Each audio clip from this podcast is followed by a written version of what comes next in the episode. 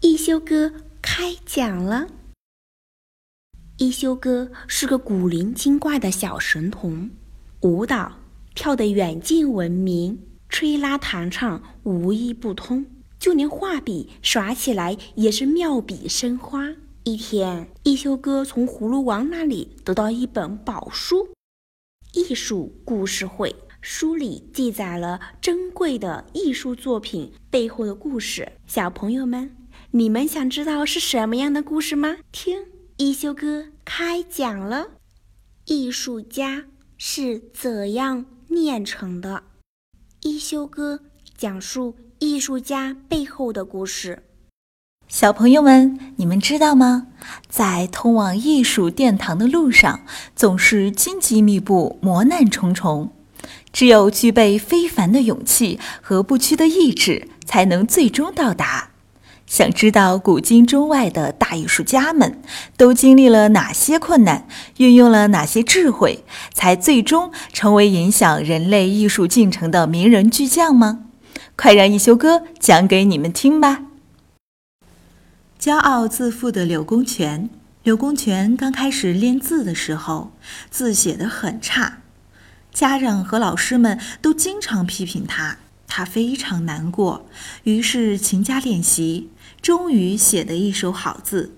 有一天，柳公权正在和小伙伴们比赛写字，正好一个老头路过。柳公权想炫耀一下，便拿着自己写好的字问老头：“你看我写的字写得怎么样？”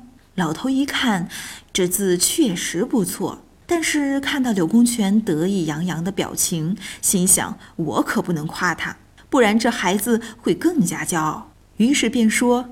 你的字还可以，但是并不是最好的。难道还有人比我写的好？你去京城吧，那里比你写的好的人可是有不少的。刘公权心想：世上居然有人比我还写得好，我一定要去会一会。当晚，他就收拾行囊前往京城。到了京城以后，他看见一个无臂之人正在用脚写字。笔法苍劲有力，龙凤飞舞，心中大惊。我这才刚到京城，就已经遇见比我写得好的人了，当下就要拜师。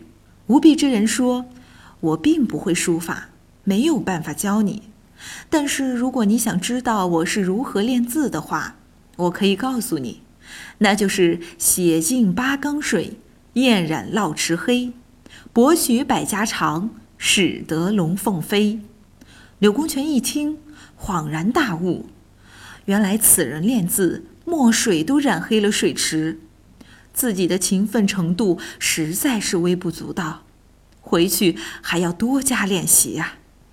柳公权的故事讲完了，他的故事告诉我们，无论自己现在有多大的成就，也不可以骄傲，这个世界上一定存在着比自己更加厉害的人。